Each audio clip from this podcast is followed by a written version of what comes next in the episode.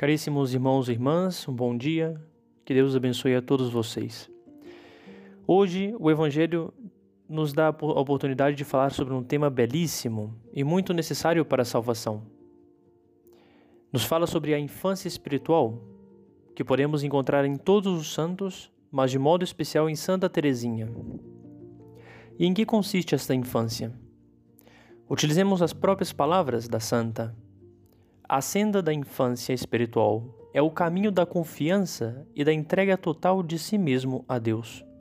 Uma só coisa nos cumpre fazer neste mundo: espargir diante de Jesus as flores dos pequenos sacrifícios, cativá-lo a poder de carinhos. Assim mesmo o aprendi eu, e por isso é que hei de ser tão bem acolhida. E também disse Jesus em uma passagem paralela ao Evangelho de hoje, se não vos converterdes e não vos fizerdes como crianças, não entrareis no reino dos céus.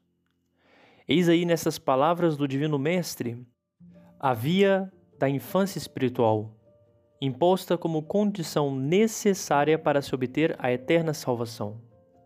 Por isso, consideremos duas coisas. Entrar na via da infância espiritual é condição necessária para a salvação. E segundo, Santa Teresinha é um modelo admirável nesta senda de amor e de confiança. O Papa Bento XV, após a leitura do decreto da heroicidade das virtudes de Santa Teresinha, afirma: A infância espiritual não é um meio livre, uma via melhor ou mais curta e fácil. É condição necessária para se obter a salvação. Por isso, temos de nos tornar como crianças. E o que isso significa? Tornarmos simples e puros, se quisermos alcançar o céu. As palavras do Divino Mestre, palavras de vida eterna, são bem claras e explícitas. Ao meditá-las, não podemos duvidar do que nos resta fazer. Devemos arrancar de nosso coração toda malícia e todo ódio e seguir a nosso Senhor Jesus Cristo nesta senda admirável esta senda segura que nos há de levar ao cume da montanha do amor. Se não vos fizerdes como crianças, não entrareis no reino dos céus. Meditemos bem essas palavras e não hesitemos.